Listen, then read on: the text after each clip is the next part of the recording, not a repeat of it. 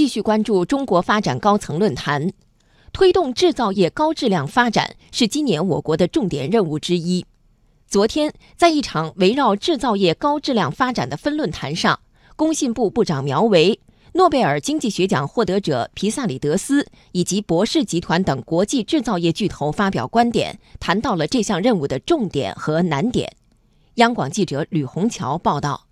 工信部部长苗圩在论坛上提出推动制造业高质量发展四项重点任务。分别是增强制造业技术创新能力，加快制造业结构优化升级，促进先进制造业与现代服务业融合发展，营造有利于制造业高质量发展的良好环境。苗圩说，要完成好这些重点任务，还要做好两项更为基础、更为关键的工作。一项工作就是发挥市场机制的决定性作用。苗圩提到，要推动产业政策从差异化、选择性向普惠化、功能性转变。事实也证明，越是市场竞争充分的领域。就越具有国际竞争力，越是市场机制充分发挥作用的地区，经济发展就越有活力。我们将坚持企业主体地位和竞争中性原则，推动产业政策从差异化、选择性向普惠化、功能性的转变，着力减少政府对微观管理的直接干预，让市场机制来高效地配置资源要素。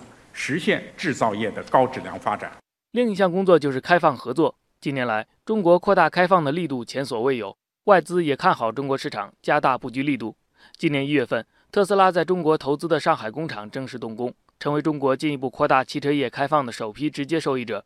不久前，博世集团董事长邓纳尔也宣布将持续投资中国市场。在昨天的论坛上，邓纳尔还进一步说。博士将用他们的工业4.0技术帮助中国制造转型升级。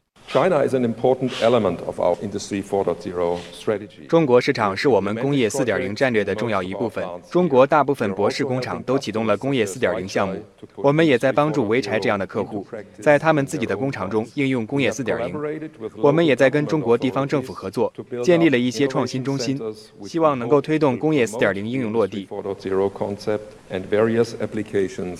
苗圩说：“中国制造业因开放而兴，未来推动制造业高质量发展，也必须坚持走开放、合作、共赢的道路。在落实好已有的开放政策的基础上，全面的放开一般制造业，全面推动准入前国民待遇加负面清单的制度，为各类企业平等的参与市场竞争创造良好的环境，吸引更多的企业来华投资和开展业务。”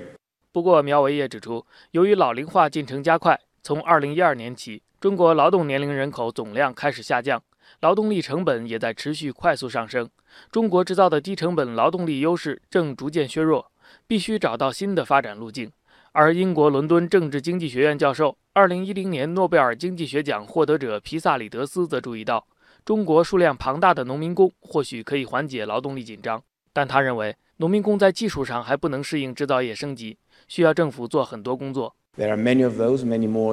中国这类劳动力有很多，远远多于其他工业国家。因为中国百分之四十的劳动力都集中在制造业，这些劳动力很难适应新岗位，他们需要很好的社会保障和培训才能上岗。这些项目应该由政府来运行，因为要花钱，而且企业也做不了这个事情，因为员工可能会被其他企业挖走。